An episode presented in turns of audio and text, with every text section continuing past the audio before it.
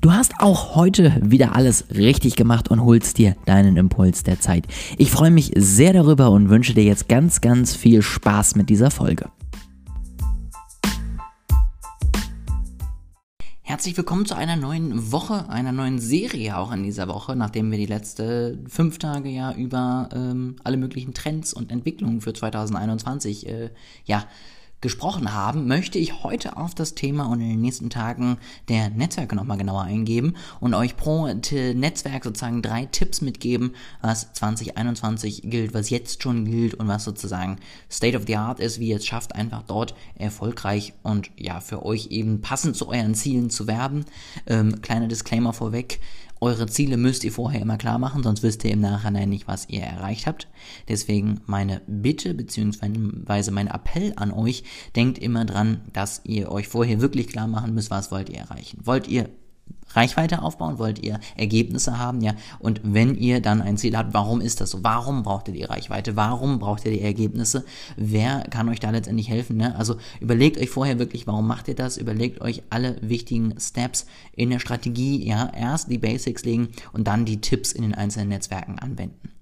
Heute drei Tipps zum Thema Instagram und ähm, da ist es jetzt auch wieder wirklich so, es sind erstmal die Basics, die ihr klarkriegen müsst. Ihr müsst eine gute Content-Strategie haben und dann könnt ihr darauf aufbauen mit diesen drei Tipps ein bisschen mal spielen. Tipp Nummer eins: Interaktion, Interaktion, Interaktion. Und ich habe es schon mal gesagt, aber es ist so unglaublich wichtig. Wenn ihr auf Instagram unterwegs seid, dann interagiert mit den Leuten, die bei euch kommentieren. Das sehe ich ganz häufig. Da kommentiert jemand schon unter deinen Post und zeigt der Junge, ich habe Interesse an deinen Inhalten und dann kommt zurück nix. Und das muss sich auf jeden Fall, wenn ihr das noch tut, ändern.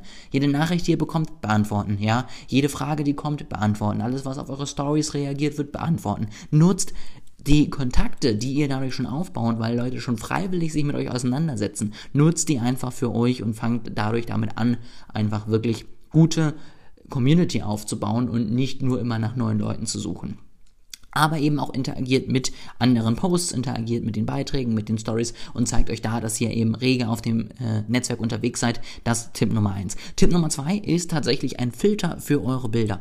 Ich mache so, ich habe meine Brandfarben und eine dieser Farben, die dunkelste, lege ich immer mit durchsichtig sozusagen als Filter auf meine Bilder. Das sorgt dafür, dass selbst wenn ich die buntesten Bilder aus jeglichen Gegenden poste, weil ich eben nicht immer, sag ich mal, ähm, ja, die, die besten Hintergründe habe, um da wirklich brandgetreue Bilder zu machen. Ich habe auch mal das Falsche an, möchte aber dann trotzdem ein Bild teilen. Und damit es trotzdem alles einheitlich aussieht und der Feed einfach gut rüberkommt, lege ich immer diesen leichten Filter drüber. Dadurch hat das Ganze immer eine Farbe, immer eine Farbgebung und das Ganze fällt wirklich auf, von wem es ist, ja, und man kann sich einfach dadurch immer wieder merken, ah, guck mal, hier ist wieder ein Bild von Ole das merkst du einfach schon dann und wenn du das häufig genug gesehen hast, dann brauchst du gar nicht mehr irgendwie den Namen oder irgendein Logo, sondern du erkennst, ah, die Farbe kenne ich doch, die kommt mir noch irgendwie bekannt vor und das kann ich euch wirklich empfehlen. Also legt da irgendeinen Filter drüber. Das geht unglaublich einfach, da braucht ihr keine riesigen Photoshop-Kenntnisse. Das ist super easy, einfach nur ein Quadrat über euer Bild legen, sei es bei Canva oder eben bei Photoshop und Co. Das in der Farbe einfärben und dann tatsächlich einfach nur am Ende noch ein bisschen regulieren. Und schon habt ihr das gemacht, ja. Also das ist wirklich nichts, was unglaublich anspruchsvoll ist.